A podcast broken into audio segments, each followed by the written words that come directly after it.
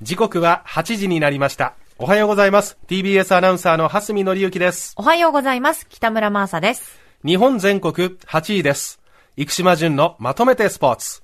お話しいただくのは、スポーツジャーナリストの生島淳さんです。淳さんおはようございます。おはようございおはようます。ございます。えっと、頭で2本ちょっとね、えーえーニュースをお分析してみたいと思うんですけども、えー共同通信によりますと、札幌市にえー2030年、えーの冬のオリンピック、はい。招致することが困難な情勢となっていることが複数の関係者の話で分かりましたということなんですけども、はい。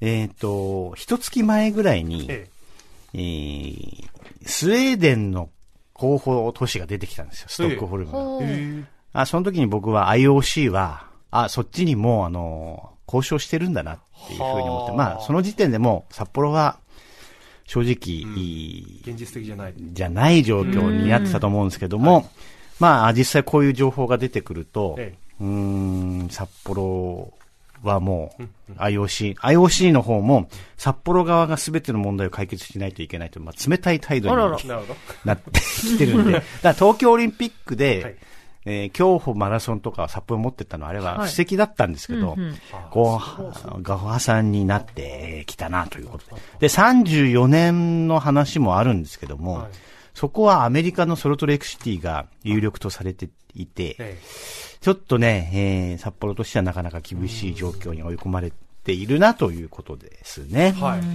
えー、で、あと、えーこう赤坂に来るまでに、えーニューヨークタイムズ読んでたんですけども、はいブライトンの記事が載ってました。三笘の、おい、はい、サッカうー。ん。えー。成功しているクラブの秘密みたいなタイトルが出てて、ええあなかなか面白いなと思ったのは、はいえーまずは三笘に関しては、川崎フロンターレの1年目を見て、ええスカウトがはい来て、はい。獲得をもう決めてたらしいですね。もう1年目から。だから来てるんだよね、やっぱりね。で、えー三笘は1月から急に活躍、まあワールドカップの後から活躍したような印象を日本のファンの皆さん持ってるかもしれないんですけれども、その前にトロサールっていう選手がいて、はいえーアーセナルに移籍したんですよね、この、えー移籍期間で。えで、それをもう見越してえ、はい。三笘をを取ってたと。えで、要はあの、GM 的なあー人が、はえー常にプラン B を持って、誰々が抜ける、監督も抜ける、そしてあの、えーロッカールームのお世話係の人が抜けたことも想定して、つ常にバックアッププランを持って臨んでいると。いうことが書かれてあって、とても興味深かったです。それであの、去年ま、昨シーズンまで、えーブライトンのお監督をやっていた、あーポッターっていう、彼は、えーチェルシーに移ったんですけど、はい。もう解雇されてしまったんですよ。で、ブライトンで成功していたのに、いまあ、あチェルシーはね、ちょっとオーナーも変わって、ええーうまくいかないと。だから結局ね、あの、ひ組織なんですよね。っていうことが書いてあったんですけども、えー今節は、チェルシー対ブライトンということで、はえー非常に注目される試合になるというふうなことがニューヨークタイムズ報道でございました。はいはい。えー、ジュンさんが今日取り上げるのはこちら。阪神村上7回までパーフェクト。あなたなら続投させる？どうですか、蓮見監督は。いやー、続投させますかね。させますね。させる。ね北村監督はどうですか？させます。あ、させる。力強かったです。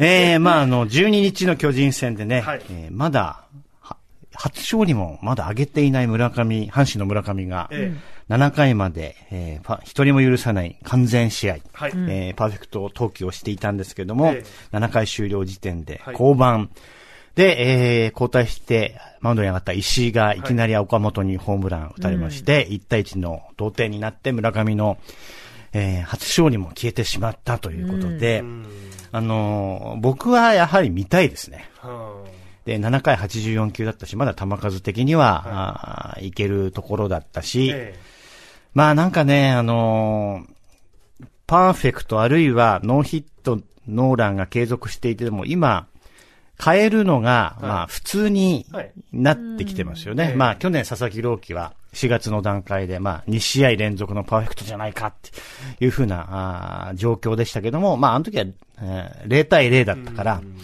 えーということで変えた状況もあったとは思うんですけども、えーどうも、降板させないとかえって攻められるみたいな感じにあなってない。そうのか。え、あの、シーズンの時期にもよりませんか？あ、それはああるとります。よね思います。だから私続投かなって言っちゃったんですけど。まあ4月、今の時点だったら、はい。まだ球数それほどでもないし、まあ、やっぱり偉業を見たいし、はい。で、完全試合やったら、それで飯食えるからね、ひょっとしたら一生。だって TBS ラジオは、牧原さんそれで未だに、ミスターパーフェクトでクリスターパ。ーフェクト。で、まあ、世の中全体が高校野球も球数制限とかになってきて、はい。えーまあ、系統系統でか、しんえーピッチャーの肩、はい肘を守りましょうっていうことなんだけど、ええやっぱりプロは、はい。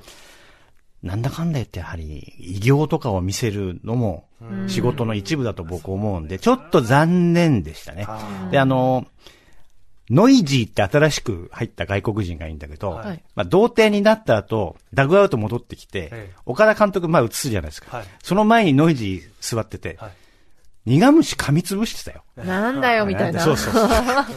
あの、選手は、パーフェクトゲームに近づいてくると、まあちょっと俺んとこ来ないでほしいなとはい思いつつも、その試合の一部だったことをすごく誇りにするんですよね。あそれを考えると、ちょっとあの、僕は見たかったなと。続投してほしかったなっていうのは、まあそれで一人出したら変えるとかもう決めとけばとは思うんだけどねえ。えまあいろいろな事情があるかもしれませんが、僕は一応続投支持。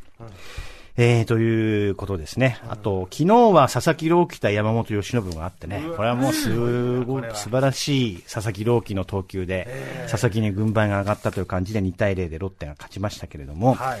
まあこういう対決が見られるんだね。えまあ今年のプロ野球は本当楽しみだなというふうに思います。はい。続いてはこちら。ピッチクロック、まだまだ考える。はい、まあまあ、毎週のように取り上げてるんですけども、大谷がね、この前の登板で面白いこと言ってましたねお。えーフォアボールが多いのはピッチクロックの影響だと思いますね。あ、そうですか。やっぱり準備が整わないと。で、フォアボール全体的に多いのはピッチクロックの影響だと思いますっていうふうに、あえー、言っていて、まあ、大谷は普段、まあ、ピッ、えーランナーがいない時でもセットポジションから投球に入るんですけども、あの、投球に入る指導がどこなのか、はい審判の見解と自身の考えが食い違っていて、審判と確認する場面もあったりして、はいで要はあのーぶっつけ本番なんだよね、WBC ピッチクロックなかったから。あなるほどあ、そうか。そう。で、トラウトとの対決がね、はいそう30ですよね秒ぐらいあったとかいう報道ありましたけども、えー、オープン戦を踏んでないってことが、まあこういった影響につながってるのかなという気がしますね。はい。だからまあ、でもやっぱりは終わんの早い、早いわ。12対11延長10回まで行って3時間10 31分だったから。えー、非常に、やまあ、影響、効果はあるなと思うんですけども、はい次回の登板は大谷あの、ボストンで投げるんですけども、試合開始がね、ボストンの午前中なんですよ。ーはい。11時台にプロ野球が始まるんですよ。うん。ーこれあの、ペイトリオットデーっていう風な祝日なんですよ、ニューイングランドの。はい。はい。で、えーボストンマラソンが行われる日なんですよ。で、その日はレッドソックスは午前中にプレーボールなの。へえ。ー、なので、あの、日本時間の0時回ったあたりからもうプレーボールかな。ちょっと普通じゃない時間帯なんですけども、そういうのもアジャストメントしてもいけない、いやアジャストメントしないといけないから、はいえー次の登板ちょっと大変そうですけども、ひょっとしたらあの、えーハムストリング痛めてる吉田正尚、今日から復帰かな？えーという話なので、両者の対決が乱れるかもしれませんね。はい。続いてはこちら。映画、エアーがすごい。はい、えー、ちょっと、これを押しておきたいんですけど、ナイキがいかにえーマイケル・ジョーダンと契約するに至ったかと。これ1984年の話なんですけども、はいそれを舞台にした映画でございまして、はいまず、あの、この映画を楽しむための前提として、はいえー当時、1984年のバスケットボールシューズのシェアのナンバーワンって、どこだと思います？国ってことですか？いや、あの、メーカー、アメリカスポーツメーカー。いや、僕もナイキしかえナイキじゃないんだあそう80年代学校に入っ、80年代学生って俺だけが。学生、大学生ではないですね。ああの中学校の時に、はいはい。この靴履いてったらか、いけ、いけてるねとかって、もう全然いけてない表現。ニュー、ニューバランス。まだ新しい？新しいか？ょ。。ないでしょ。えー、何？アディダスかプーマじゃない？プーマだプーマバスケ、いや、プーマないか、バスケは。コンバースの布あコンなんです。スだ黒の、の、黒コンですね。はいはい。布コンが、もうほん、まあ、コンバースが半分以上。はで、2位がアディダス。あ。はい。3位がナイキなんですよ。だからナイキはそうな、んですか？ナイキはランメーカーなんですよ、基本は。走るフ。ィルナイトはオレゴン大学の陸上部出身ですから。ははで、えー、当時、まあ、ナイキがジョーダンと契約するに至るんですけれども、はい当時の契約金、北村先生、はいおいくらだと思いますか？え、なまあ、その時はも40う、年前だけどね。でもこれはもう大スターですよね、もう、マイケル・ジョーダンは。大学ではね。あ、大学ではか。まだ大学の域を出ない。えー、えー、3000万。いや、ああ、それねやりすぎ？もっとじゃない？あ、いや、高い？もっでもと上25万ドルだから大体、えそんなくらいあか。そうなんですか。お、お、お、当たりですか？25万ドル、そうなるよね。おー。あすごいね。あれ？ごめん。桁が俺2500万ドルか。あれ？どっちだっけ？それぐらいの感じだったんですけども。はいはい。えっ、と、あの、スポーツメーカーと、えーもう本当に、どういう風に変わってきたかって考えると、もうジョーダンがはい。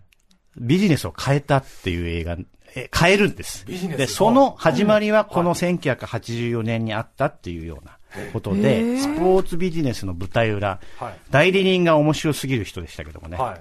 えーそういった話だとか、ええ。ーあと、1980年代の映画の手触りがあって、とてもいい映画だったので、ええ。はい。ぜひともちょっと見ていただければ嬉しいなというふうに思いますね。25万ドル3000万円で当たって当たあ、やったあ当たってるやったぜ ということでございました。はいはい、ありがとうございます。えー、スポーツジャーナリストの生島淳さんとお伝えしました。